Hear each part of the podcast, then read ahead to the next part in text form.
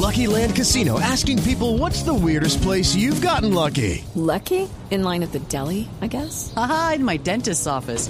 More than once, actually. Do I have to say? Yes, you do. In the car before my kids' PTA meeting. Really? Yes. Excuse me, what's the weirdest place you've gotten lucky? I never win and tell. Well, there you have it. You can get lucky anywhere playing at LuckyLandSlots.com. Play for free right now. Are you feeling lucky? No purchase necessary. Void where prohibited by law. 18 plus. Terms and conditions apply. See website for details. Boombox. Porque la verdad es que el matrimonio es jodido, María Camila, pues es difícil, la convivencia es difícil, usted tiene que negociar que si comemos atún o que si comemos pollo, que si vemos Netflix o que si vemos a Pacheco. Que, si vamos a su casa o a la mía. Que si esto, que el 31 en su casa y el 24 en la de mi suegra, que el 30, todo es una jartera, porque esa vaina de que tiene uno que dormir en el mismo colchón, en la misma cama, esa vaina es de clase media. Aprovecha esta magnífica oportunidad de esa noticia que usted nos trae hoy, de estimular, incentivar, invitar a la gente, uno, a que revisen su relación y dos, a que se divorcien con fiesta, que a mí eso me parece la berraquera. Aquí comienza el zuletazo. De viernes, por fin llegó el fin de semana, Felipe, y ay, qué pereza hablar más de política, del gobierno, del Congreso, de las reformas. Venga, cambiemos de tema. ¿Usted haría una fiesta para divorciarse? Uy, pero, pero inmediatamente. ¿Sí?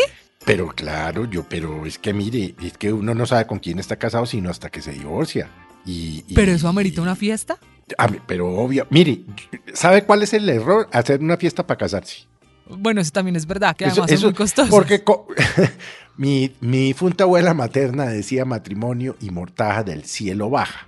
Y la verdad, eso es una apuesta jodidísima, porque usted realmente no sabe con quién está casado, vuelvo y repito, sino hasta que se divorcia. Porque durante el matrimonio, ay, mi amor, mi pollito, mi chiquito, mi chiquita, mi muñequita, mi corazoncito, mi amorcito, todas esas va- vainas. Y el día que uno dice, me quiero divorciar, salen los dos cónyuges, pero hechos unas fieras, sacan lo peor, contratan abogado. Eh, bueno, hacen todo, el- todo lo que hace uno cuando se divorcia. Adivine por qué le pregunto esto, Felipe. Es que sí, le iba, no, le iba a preguntar, es que como ya usted me puso a mí en el tema y como yo tengo dos divorcios encima y por supuesto no voy a tener tres, ¿por qué me No, lo ahí. pregunta? Pues imagínese que hay una nueva tendencia en Colombia Ajá. y en el mundo. Esto arrancó en Hollywood con los grandes artistas y ya llegó a nuestro país porque usted sabe que en todo nos metemos los colombianos. La tendencia ahora es hacer una fiesta para divorciarse, para anunciarle a la familia, así como anunció que se iba a casar, pues que se van a divorciar. Y entonces pueden estar agarrados con el abogado, la separación, los trámites de divorcio y hay fiesta conjunta para decir se acabó este amor. Y cada vez corre más esa fiebre de hacer una fiesta para el divorcio. Esta mañana estaba viendo el diario La República, trae una infografía muy buena de cuánto se puede gastar la gente en las fiestas de divorcio. Y es como la de matrimonio, desde 30, 40, 50 hasta millones, miles de millones para decir que se va a divorciar. Como un poquito excesivo. Qué ¿no? vaina tan buena. No, a mí cualquier suma que usted pague para divorciarse me parece poquita. Porque la verdad es que el matrimonio es jodido, María Camila, pues es difícil, la convivencia es difícil, usted tiene que negociar que si comemos atún o que si comemos pollo, que si vemos Netflix o que si vemos a Pacheco. Que si vamos a su casa o a la mía. que si esto, que el 31 en su casa y el 24 en la de mi suegra, que el 30, todo es una jartera, todo, todo lo que tiene que ver con el matrimonio es una jartera. Y de hecho, fíjese que el mayor índice de divorcios en Colombia se presentó durante y, e inmediatamente después de la pandemia. Claro, porque ¿Por qué? Porque más. las parejas no se conocían. Porque es que no es lo mismo que usted y yo estemos casados, que usted sale para Blue a las 3 de la mañana. Yo digo que salgo para mi oficina a las 7 de la mañana, nos vemos a las 7 de la noche. Hola, mi amor, mi vida, no sé qué. Eh, hagamos un pollito, na, na, na, tomémonos un vino, ta, ta, ta. Eso es totalmente distinto a meterse uno con la fiera, él o ella, Sí, eso no importa. 24 horas al día. Y por eso las parejas se divorciaron en esas proporciones enormes durante y después de la pandemia, porque no fueron capaces de convivir 24 horas. Pero Felipe, uno cómo llama a decir, hola, la fiesta será la próxima semana, nos vamos a divorciar, todos que también se pone color de traje, todos de negro, todos, es, es como un No, poco extraño yo- celebrar también eso. Yo no sé cuáles serán los, eh, digamos, los protocolos de vestimenta, pero a mí me parece que es una ideaza. Yo no sé cómo no se nos había ocurrido antes, porque la verdad, además, No, la pero usted no está manera matando de el acabar amor. una relación uno no se es casa no para, pero uno no se casa para toda la vida. No, eso es una vaina que montaron en la iglesia católica, que el matrimonio hasta que la muerte los separe y que en la salud y en la enfermedad y en la tristeza y en la, Y en la amargura pobreza y y en en la la pobreza riqueza. y en la riqueza y en la no, no. Por, yo siempre he sostenido, María Camila, que el matrimonio civil o católico, ¿no? que llaman, el Código Civil llama, es un contrato solemne mediante Sí. el cual un hombre y una mujer se comprometen a auxiliarse, respetarse y ayudarse y no sé qué. No, eso es lo que dice el Código Civil. Yo pensaría que debería ser renovable cada cinco años, revisable. Ah, que eso tenga un término fijo, que uno diga, pero este es que- contrato, este matrimonio se acaba en dos Pero meses. ¿qué, ¿Lo qué renovamos o tiene en la así? vida? Di- sí, pero dígame usted, María Camila, deme un ejemplo de eh, algo en la vida que dure toda la vida. No, Felipe, no. La relación padre-hijos, no más. Ni la vida misma. Sí, es dura cierto. toda la vida, cierto. ¿no? Y uno cambia. Es decir, las personas entre el día que se casan a los 21 y cuando llegan a los 31 o 41, 51, 61, lo que quieran, son dos personas radicalmente opuestas. Sabe que o las distintas, estadísticas digamos, coinciden, no opuestas. coinciden con eso que usted está diciendo. En Colombia, según el supernotariado, que es la que lleva el registro esta superintendencia de que tanta gente se divorcia, la gente se está separando entre 30 y 45 años. Claro, se casan muy jóvenes o sobre los 30 y hasta los 45 nos da para decidir si ese matrimonio se renueva o se acaba. Es que yo pensaría que lo, eso sería lo lógico.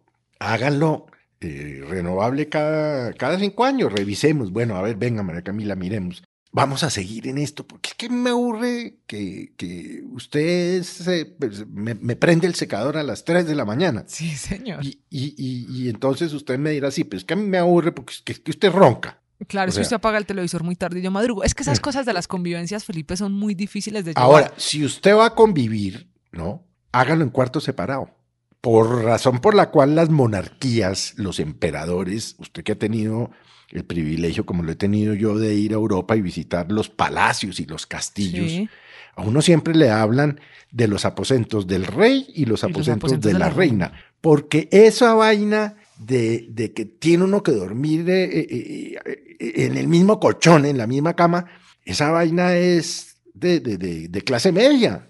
Ah, sí. Nosotros Sí. somos de clase de media. país subdesarrollado. De pa- no, no, ¿usted cree que los ricos en el mundo viven, cohabitan en el sentido de que duermen en el mismo cuarto? Ay, no pero una runchis en el frío de. Bogotá es delicioso, Felipe. También es de eso se trata el otro. No, para no, pa eso, para eso se pone una cobija. Yo la verdad, Yo estoy viendo que está que me llega una invitación de divorcio. Voy a anotar eso.